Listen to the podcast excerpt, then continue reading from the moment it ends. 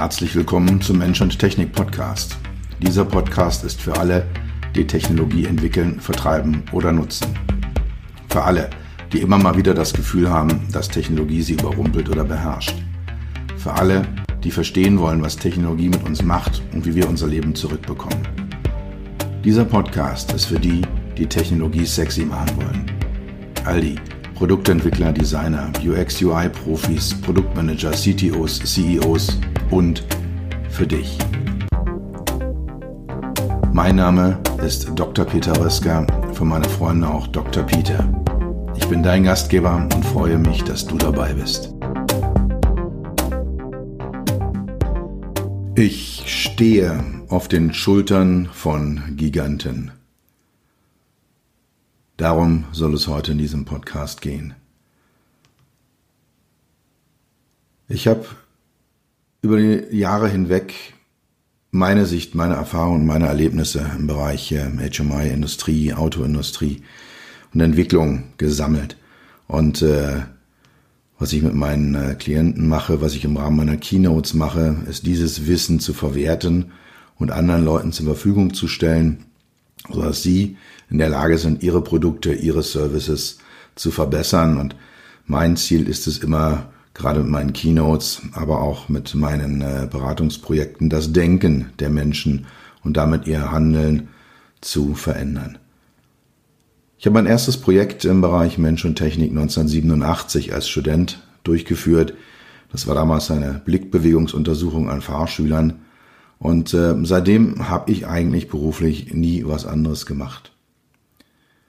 Auf der anderen Seite komme ich mit all dem nicht aus dem Nichts, sondern ich stehe auf den Schultern von Giganten.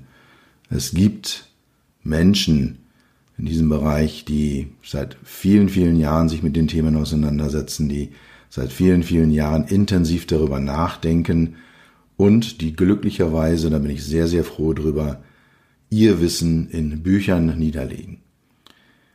Bücher sind eine perfekte Möglichkeit, in das Denken der Großen einzusteigen, sie zu verstehen und von ihnen zu lernen. Ich selber bin ein totaler Buchjunkie. Ich lese eigentlich immer mindestens zwei bis drei Bücher gleichzeitig und bin extrem froh darüber, dass es E-Book-Reader gibt, äh, mit denen man eine hohe Anzahl Büchern, Bücher überall mitnehmen kann, immer dabei hat in der Jackentasche rumtragen kann, in der Handtasche rumtragen kann. Auf meinem E-Book-Reader sind im Moment so um die 500 Bücher drauf. 100 davon sind ungelesen. Viele davon werde ich wahrscheinlich auch nie lesen, aber einige sehr, sehr wichtige äh, äh sind noch zu lesen und einige sehr, sehr wichtige habe ich dann auch schon gelesen. Ich möchte diese Episode nutzen, um einfach mal drei Bücher die mich persönlich im Bereich HMI, Usability, User Experience, Produktentwicklung, Produktdesign, HMI, User Interface Design äh, äh, intensiv beeinflusst haben. Und ähm, ja, einfach mal drüber reden, was steht denn da drinne, was, was machen denn diese Bücher so besonders, was macht diese Bücher so besonders? Und ähm, dir damit auch drei Empfehlungen äh, ans, ans Herz legen, mit äh, denen du dann dein Wissen auch erweitern kannst und äh, mit denen du in drei ganz große Denker der Usability, User Experience, HMI-Szene einsteigen kannst.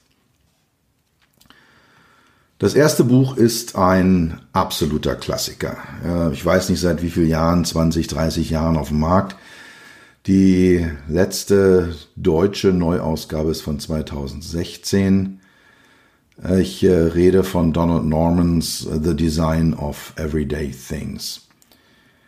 Hat einen englischen Titel, ist aber auf Deutsch äh, erhältlich, ähm, liest sich ganz passabel, ähm, ist ähm, ja manchmal sehr, sehr philosophisch geschrieben, manchmal sehr nachdenklich geschrieben, auch in vielen Punkten äh, äh sehr ähm, ja, äh, wenig, wenig auf den Punkt geschrieben. Äh, man, man muss sich da reinarbeiten, reindenken, aber äh, es tut sich dort eine Welt auf, die, die unglaublich ist und äh, die mich in dem, wie ich denke und handle in meinem äh, Umfeld und auch das, was und wie ich es erzähle, doch sehr, sehr intensiv beeinflusst hat. Norman definiert dort Design und seine Sichtweise auf Design. Ähm, Design ist nicht einfach, dass irgendwas schick aussieht oder schön aussieht oder bunt ist oder eine klasse Form hat, äh, sondern Design ist, äh, wie es auch heißt, sichtbar gemachte Intelligenz. Die Produkte, mit denen wir zu tun haben, haben alle eine äußere Hülle. Die haben alle ein, ein, ein Gehäuse, die haben alle einen Bildschirm, die haben unter Umständen Taster, Touchscreens, äh, Spracheingaben, Mikrofone, Lampen, Leuchten und so weiter und so fort. Und das so zu arrangieren, dass es äh, dass es, dass es, äh, dass die Technologie verständlich wird, dass die Funktion verständlich wird. Das ist die große Kunst von Design. Ohne ein gutes Design ist Technologie wertlos. Technologie ist kein Selbstzweck. Die existiert nicht einfach nur so, weil sie existiert und weil es schön ist, dass sie existiert und weil man es kann, sondern Technologie muss das Leben von Menschen besser machen. Schneller, schöner, sicherer. Eigentlich reicht es auch, wenn es eigentlich einfach nur lustiger macht. Aber es muss etwas im Leben von Menschen verbessern. Wenn Technologie das nicht tut, ist sie wertlos. Und ein Chip als solcher, ein, ein Stück Hardware, ein, ein, Betriebssystem, eine Software, ähm, ist per se nicht nutzbar. Zumindest für 99 Prozent von uns. Und das heißt, ich brauche eine Hülle außenrum, die diese Technologie und ihre Funktion an den Nutzer kommuniziert. Und ähm, ohne gutes Design wird das nicht passieren. Da findet entweder gar keine Kommunikation statt oder sie ist unzureichend oder sie ist falsch. Auf jeden Fall brauchen wir Design, um Technologie einen Wert zu geben. Gutes Design ist selbsterklärend. Es spricht aus sich selbst heraus. Es erklärt, was man mit diesem System machen kann, wie man es machen kann, wo die Benefits sind, wie man entsprechend äh, sein Ziel erreicht, was man mit dieser Technologie äh, erreichen kann. Das sind solche Themen äh, wie Wording, also welches Vokabular zum Beispiel verwendet äh, ein System. Äh, das sind auch Farben, äh, Formen, die mit reinkommen. Das ist aber in erster Linie sind es die Interaktionsprozesse. Also wie ist so ein Gerät intern strukturiert? Ähm, Gibt es eher so einen statischen Anteil, so in dem Bereich der Menübäume und, und der Sortierung. Ähm, und äh, es gibt so einen dynamischen Anteil, der dann eher so prozessual ist. Also wie mache ich denn Dinge? Wie komme ich denn von einem Ist-Zustand zu einem Soll-Zustand? Welche Schritte muss ich machen? Und ähm, aus diesen beiden Bereichen, ähm, da ergibt sich halt einem ein gutes HMI, Human Machine Interface, Mensch-Maschine-Schnittstelle. Ähm, und wenn die gut designt ist, dann erklärt die sich selbst, ist aus sich selbst heraus äh, in der Lage, mit dem Nutzer zu kommunizieren. Und das ist schon der nächste Punkt. Gutes Design kommuniziert. Es spricht mit dem Nutzer. Es äh, ja, unterhält sich mit ihm. Es gibt ihm die Informationen, die der Nutzer braucht. Und es nimmt die Informationen auf, die der Nutzer eingibt. Es erklärt die Funktion eines Systems und die Unterfunktionen und äh, ein gutes Design macht Technologie, macht Geräte, Systeme und Services zugänglich. Das heißt, ich habe einen Zugang. Ich komme dort hinein, ich kann dort etwas tun, ich kann dort etwas machen. Um all das zu erreichen, brauchen wir einen menschzentrierten Entwicklungsprozess. Der Mensch steht im Fokus des Designprozesses. Also der Mensch mit seinen Fähigkeiten, wie viel kann ich sehen, wie viel kann ich verstehen, wie viel kann ich gleichzeitig wahrnehmen, wie kann ich reagieren, wie schnell kann ich reagieren, äh, auf welche Art und Weise kann ich reagieren? Was erwarte ich von dem System? Was soll es mir geben? Was soll es mit mir tun? Welche Erlebnisse soll es mir verschaffen? Das ist das, was äh, wir in einem Designprozess äh, in einem Designprozess verstehen, der human-centric ist, menschzentriert ist. Und Human-Centric, Human-Centered Design ist ein stehender Begriff äh, im, im, Bereich äh, der Produktentwicklung des HMI, User Experience Designs. Ähm, es gibt äh, Human-Centric Design ist ein eher problemorientiertes Verfahren und schaut halt eben, wo sind die Engpässe, äh, packt den Menschen in den Mittelpunkt, äh, schaut, was kann er tun in dem konkreten Kontext, was ist es für ein Mensch ähm, gutes Beispiel dafür ist es, äh, was ist es für ein Mensch? Geht jetzt nicht darum, ist es ein schlechter Mensch oder ein guter Mensch, aber zum Beispiel darum, äh, ist es ein ausgebildeter Mensch oder nicht. Wenn äh, ein, ein Laie in ein Flugzeugcockpit äh, reinkommt, dann wird er dort völlig überfordert sein und nicht wirklich wissen, was zu tun ist. Ein ausgebildeter Pilot, ähm, der wird sich in seinem gut gestalteten Cockpit sofort zurechtfinden und kann dann dort äh, eine sehr verantwortungsvolle und sehr komplexe Aufgabe übernehmen. Das also als Beispiel für also ein oder als, als, als Erklärung äh, für den Begriff äh, Human-Centric Design. Es gibt auch seit neuestem das Buzzword Design Thinking. Ähm, ist ein ähnlicher Ansatz. Ich werde sicher auch noch mal eine Folge, mindestens eine machen zum Thema Design Thinking, meine Einstellung dazu. Ähm, es ist aber ein etwas anderes Verfahren, weil es eher einen spielerischen, einen explorativen Ansatz hat und äh, weniger auf die Probleme fokussiert, sondern mehr auf die Lösungen fokussiert. Fußnote dazu mit der Gefahr, dass ich Lösungen schaffe, für die es kein Problem gibt. Ja, das also Donald Normans The Design of Everyday Things. Ähm, sehr empfehlenswert, absolutes Basiswerk äh, der, der User Experience, Usability, Designliteratur. Auch für Laien gut verständlich, gut konsumierbar, konsumierbar. Sollte man auf jeden Fall mal gelesen haben. Das zweite Buch, äh, was ich hier gerne mal vorstellen möchte, ähm, ist ein äh, Buch, was äh, mich von der ersten Seite an komplett gepackt hat, äh, reingezogen hat. Es ist Alan Cooper's The Inmates Are Running the Asylum. Das ist von 2004, nicht ganz aktuell. Kann man jetzt kritisieren, möchte ich nicht kritisieren. Im Gegenteil, wenn ein Buch ein echter Klassiker ist, äh, dann hat es eine Relevanz über eine sehr lange Zeit hinweg, in dem Fall halt äh, jetzt äh, über 15 Jahre. Ähm, und es ist heute noch so relevant, wie es damals war, in seinem Denken, in, in, in seiner Betrachtungsweise, in seiner Herangehensweise.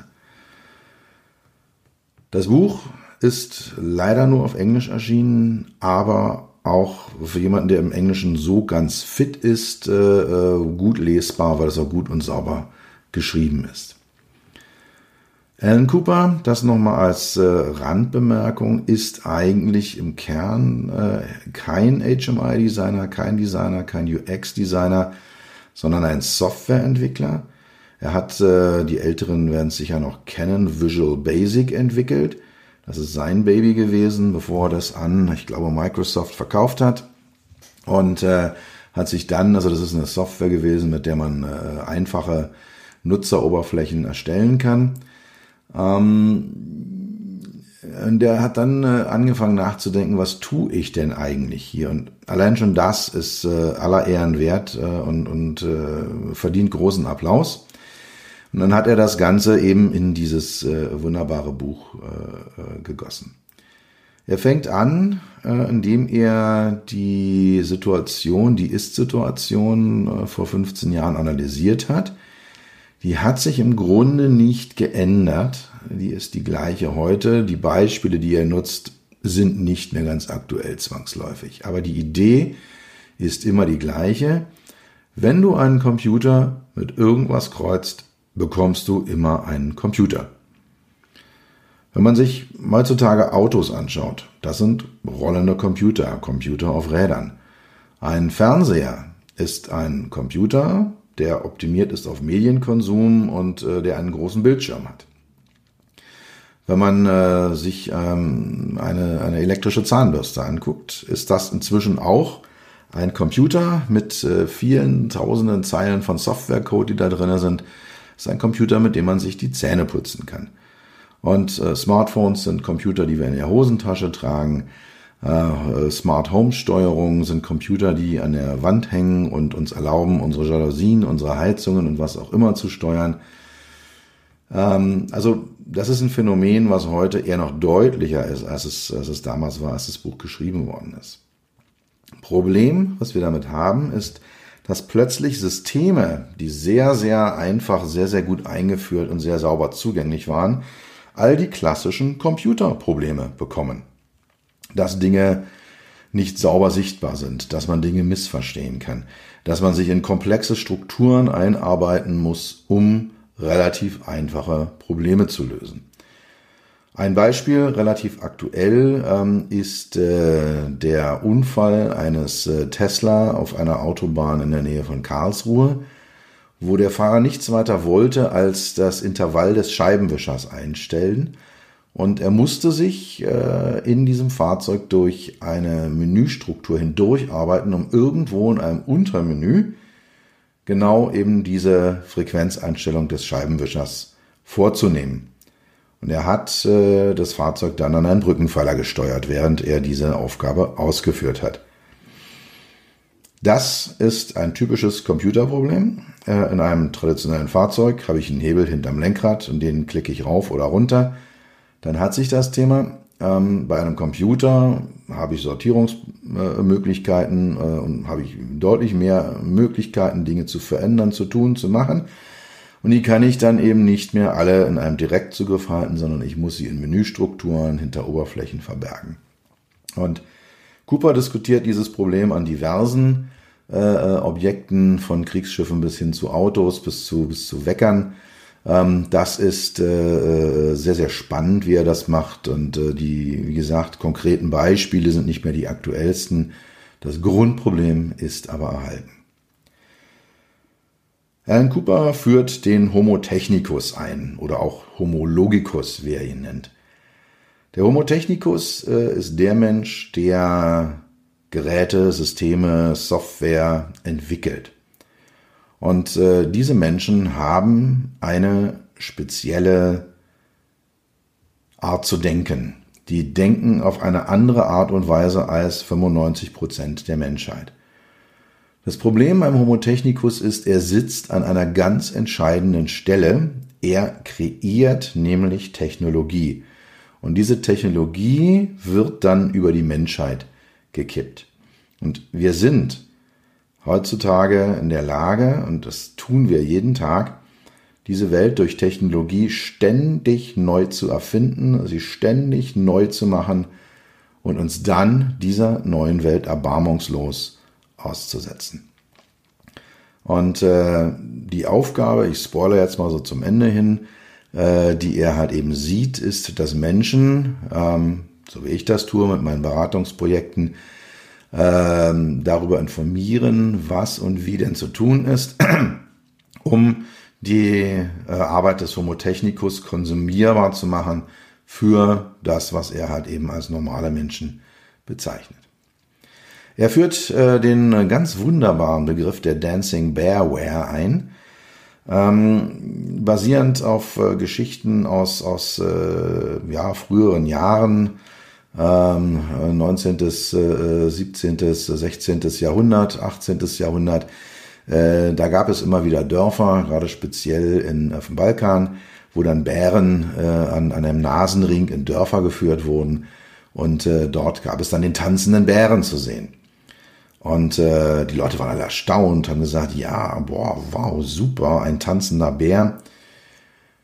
Gab dahinter zwei Wahrheiten. Dieser Bär hat nicht getanzt, sondern er hat vor Schmerz äh, äh, versucht, diesen Nasenring loszuwerden, sich deswegen entsprechend bewegt. Und es war auch nicht besonders schön. Man konnte es nicht sehen. Es war ja kein besonders gutes Tanzen. Es war eben nicht Tanzen, sondern es war eigentlich eine Panik und eine unterdrückte Panik- und Fluchtreaktion.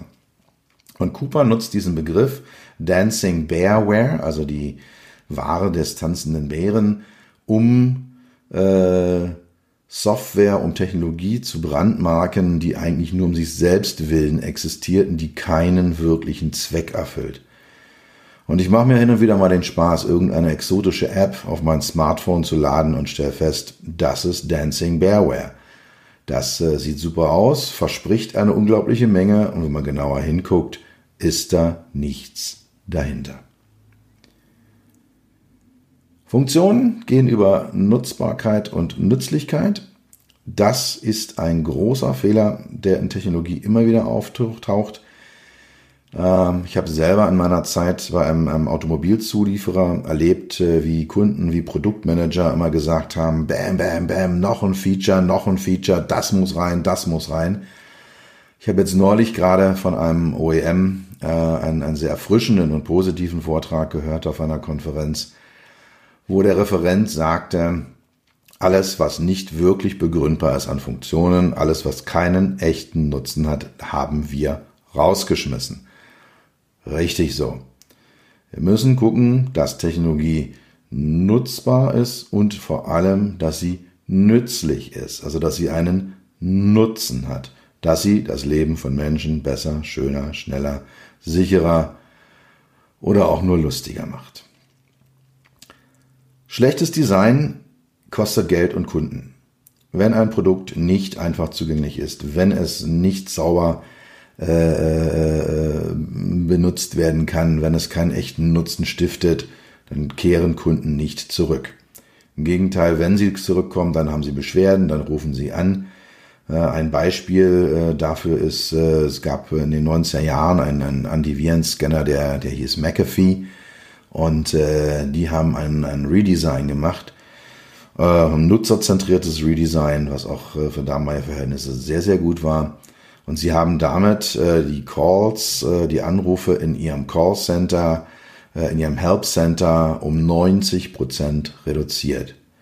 Und das spart Geld. Also es gibt diesen ROI, den Return on Invest of Usability oder auf auf ein gutem Design. Man verdient am Ende damit Geld. Eine Forderung Coopers im Buch ist, äh, für das Vergnügen zu designen. Also dafür, dass wir auch Spaß damit haben. Äh, bin ich voll und ganz dabei. User Experience, die emotionale Konnotation ist absolut essentiell.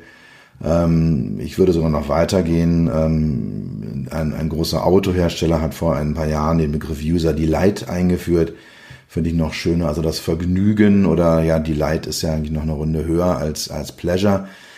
Ähm, also ein hochgelegtes Vergnügen, eine Entzückung des Nutzers äh, hervorzurufen, das äh, ist, ist ein Thema, was mit Sicherheit sehr, sehr spannend ist. Zum Schluss äh, wird Cooper sehr konkret, äh, sagt, nachdem er also diese Analysen durchgeführt hat, nachdem er seine Forderungen aufgestellt hat, führt er Tools und Werkzeuge ein, zeigt Wege auf, wie man das Ganze nachher dann entsprechend umsetzt. Äh, sein großes Verdienst ist das Einführung der, die Einführung der sogenannten Personas.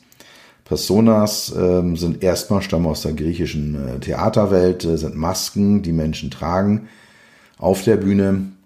Und äh, er verwendet diesen Begriff dafür, äh, ja, ich sag mal, archetypische Nutzer zu schaffen. Manche sagen auch Nutzeravatare, Zielgruppenavatare zu erschaffen. Das heißt, ich überlege mir, das ist jetzt äh, Herr Müller. Herr Müller ist 47 Jahre alt, von Beruf Buchhalter, hat eine Frau und drei Kinder und so weiter. Ja, und dann überlege ich mir, äh, welche Brands mag der, was ist seine Einstellung zur Technologie, was hat der für Bedürfnisse und so weiter.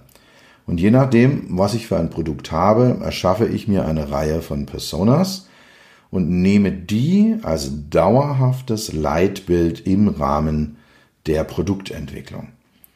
Und das ist nichts Triviales, das kann man mal ebenso schnell am Tisch machen, äh, an einem Konferenztisch, setzen sich eine Handvoll Leute zusammen, am Ende hat man nach drei, vier, fünf Stunden ein paar Personas. Das geht, das ist besser als nichts. Äh, ich weiß äh, konkret von einem äh, Automobilzulieferer, der hat in, in das Schaffen von Personas für drei Kulturen, Europa, USA und China, insgesamt zwei Millionen Euro in die Hand genommen, Marketingfirmen befragt, Marktanalysefirmen befragt, lange Nutzerstudien durchgeführt. Ähm, das ist mit Sicherheit ein Weg, wo man sehr gute Personas bekommt, mit denen man dann auch deutlich verbesserte Resultate erzielt. Andere Themen, die Cooper anspricht, sind äh, interdisziplinäre Teams, Softwareentwickler, Soziologen, Psychologen, Designer, ähm, technische äh, Writer, Marketing-Experten und so weiter. Jeder hat eine andere Sicht auf Produkte, jeder bringt seine oder ihre Sicht ein und auf diese Art und Weise äh, bekomme ich einfach eine, eine breitere Sicht auf das Thema und am Ende muss ich dann halt eben eine entsprechende Entscheidung fällen. Er führt Szenarios, Use Cases und Edge Cases ein, also das Aufbauen äh, von Szenarien durch, durch Geschichten, durch Storytelling. Äh, mein Held, meine Persona tut etwas, hat ein Problem, löst das mit der Technologie. A, wie tut sie das? B, wie fühlt sie sich dabei? Das sind eben äh, Themen, die dann in Szenarien abgearbeitet werden. Daraus werden dann Use Cases abgeleitet, also welche konkreten Anwendungsfälle habe ich ähm, Öffnen einer App wäre ein Use Case oder Finden einer Busverbindung von da, wo ich bin, hin zu, wo ich hin möchte oder Öffnen eines Autos. Also das sind so klassische Use Cases, die man dann daraus ableitet. Und dann gibt es noch die sogenannten Edge Cases. Ähm, das sind extrem selten auftretende, aber unter Umständen sehr, sehr kritische Use Cases. Also zum Beispiel, wie setze ich einen Notruf ab? Das machen die meisten von uns vielleicht ein, zwei Mal im Leben. Aber wenn ich äh, einen Notruf absetzen möchte oder muss, dann sollte das sehr, sehr einfach passieren, obwohl ich es extrem selten mache. Ja, und dann äh, äh, propagiert er, und das tut eigentlich jeder ernstzunehmende HMI-Profi, äh, äh, das Thema Nutzer äh, Beteiligung über Fokusgruppen, über Tests. Ähm, auch dazu wird es mit Sicherheit mal eine extra Folge geben. Wie macht man das? Was tut man da eigentlich? Warum ist das so wichtig? Aber äh, Focus User Testing, Usability Studies, ganz essentiell. Zum Schluss schreibt Cooper noch äh, über das Bewusstsein, über Machtstrukturen. Es gibt den schönen Spruch, zeig mir dein HMI und ich male dir dein Org-Chart. Also wenn ich mir ein Produkt anschaue, wie ist es aufgebaut, wie ist es strukturiert, kann man ähm, äh, Rückschlüsse darauf ziehen, wer jetzt äh, in dieser, dieser Firma den Hut aufgehabt hat. Ist es eher ein marketinggetriebenes Produkt? Ist es ein eher technologiegetriebenes Produkt? Oder hat, wie es eigentlich sein sollte, der Design, äh, User Experience, User Interface Bereich dort den Hut aufgehabt? Gut, also das zu Alan Coopers uh, The Inmates Are Running the Asylums. The Asylum. Das letzte, das dritte und letzte Buch, uh, was ich hier ansprechen möchte, ist ein etwas anderes als die ersten beiden. Giles Colborns Simply and Usable. Ähm, während die ersten beiden eher breit angelegte äh, Bild, äh, Bildschirm, sage ich schon, ein Regenschirmartige Werke sind, die sehr, sehr breit gespreizt sind, ist dieses Buch auf einen einzigen Aspekt des HMI-Designs fokussiert, aber auf den wichtigsten, nämlich die Einfachheit. Also die Frage, wie kriege ich es möglichst einfach hin? Und es beschäftigt sich auch mit der Frage, was ist denn eigentlich Einfachheit? Und kommt sehr schnell auch zu dem Punkt, ähm, dass Einfachheit eben auch sehr, sehr subjektiv ist und dass es verschiedene äh, Perspektiven auf Produkte gibt und dann sind Produkte manchmal einfach und manchmal eben auch nicht so einfach. Was dieses Buch äh, von Colborn auch von den anderen beiden unterscheidet, es ist äh, eher ein Bilderbuch oder ein sehr, sehr stark bebildertes Buch. Also es sind ziemlich genau 50 Prozent der Seiten mit Bildern äh, belegt. Es ist immer links ein Text und rechts ein Beispielbild dafür, ein vollseitiges. Auch dieses Buch gibt es nur auf Englisch, was aber aufgrund eben der starken Bebilderung und auch einer sehr, sehr gut lesbaren Sprache kein Problem darstellt. Auch hier, wer im Englischen einigermaßen fit ist, sollte kein Problem haben mit diesem Buch. Es gibt die zweite Auflage von 2017, also äh, auch ein bisschen frischer als die beiden anderen. Es gibt viele Beispiele dort, viele bunte Bilder und es ist dadurch extrem anschaulich. Der Kern des Buches sind die vier Strategien, die Colburn findet, um Einfachheit zu erreichen, um Produkte, um HMIs möglichst einfach zu machen. Das erste, was er hat, ist das Entfernen, respektive auch das Priorisieren, also das Entfernen von Oberflächen. Wie viel Funktion brauche ich wirklich? Kommen wir auf den Punkt, was ist wirklich nützlich, was brauche ich in einem Produkt und was kann auch genauso gut wegfallen. Also entfernen oder halt, wenn ich nicht ganz entfernen kann, priorisieren. Sagen, das ist wichtig, das ist groß, das ist prominent und all die anderen Sachen, so der nitty-gritty-Stuff, so dass das kleine, der kleine Fummelkram, der verschwindet irgendwo. Das zweite ist, die zweite Strategie ist das Organisieren von Oberflächen, von HMIs, von Human Machine Interfaces. Und zwar die Organisation in Raum und in Zeit. Also wann wird was angezeigt? Organisation in Zeit. Und wo wird was angezeigt? Raum. Und da gibt es solche Dinge wie zum Beispiel Chunking, das heißt also Dinge, die zusammengehören, zusammenzufassen und auch zusammen darzustellen. Solche Dinge wie Grids, also dass bestimmte Objekte immer an der gleichen Stelle sind, zum Beispiel immer links oben mein Back-Button, so wie das in den meisten Browsern ist, die wir haben. Der ist da immer, der bewegt sich nicht weg, egal auf welcher Website ich jetzt bin. Ähm, dann halt eben Größe, Farbe, Ort von Objekten auf Bildschirmen. Auch die führen dazu, dass eine Oberfläche deutlich besser organisiert und damit einfacher wird. Das Thema Verstecken, das ist ähm, ein Thema, ja, das geht so ein bisschen in Richtung Personalisierung. Also Sachen, die ich nicht brauche, dass die eben nicht sichtbar sind. Oder Dinge, die ich selten brauche, dass die nicht offensichtlich und ständig sichtbar sind. Das ähm, kann man machen. Ähm, Wenn es gut gemacht ist, führt es auch dazu, dass äh, äh eine, eine, eine HMI, ein User Interface deutlich einfacher wird, deutlich einfacher nutzbar wird, deutlich einfacher zugänglich wird. Es kann aber auch zum Gegenteil führen, wenn gestern da noch ein Menüpunkt war und der hat sich jetzt aufgrund irgendeines Algorithmus verabschiedet oder nach woanders hin verschoben, hat sich versteckt, dann kann das zu Problemen führen.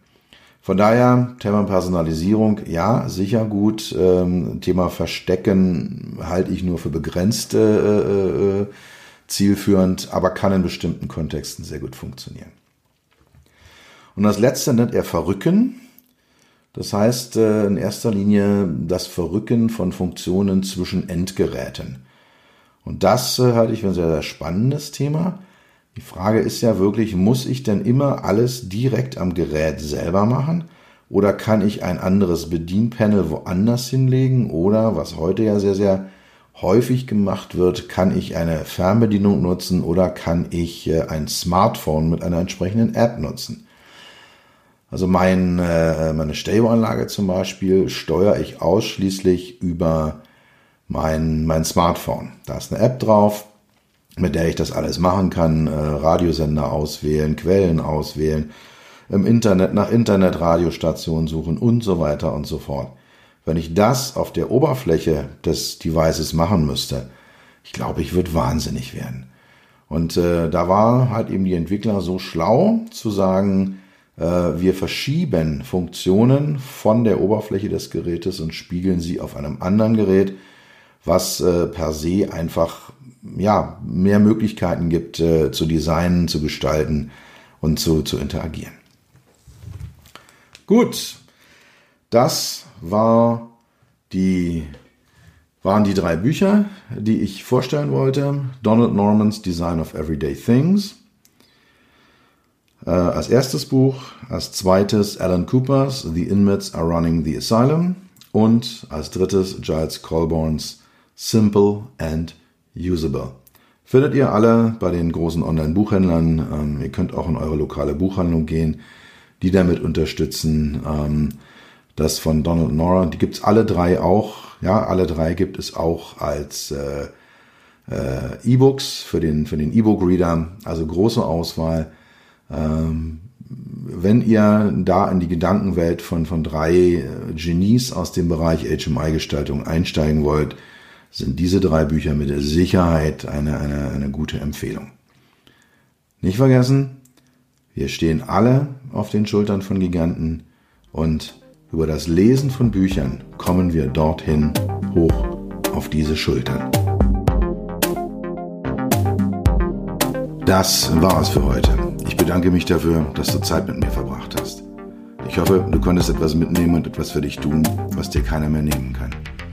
Für einen weiteren Austausch findest du mich auf LinkedIn, auf meinen Webseiten www.peter-wolska.com und www.beyond-hmi.de. Schreib mir eine Mail unter podcast at beyond-hmi.de. Bis zum nächsten Mal, pass auf dich auf und bleib gesund.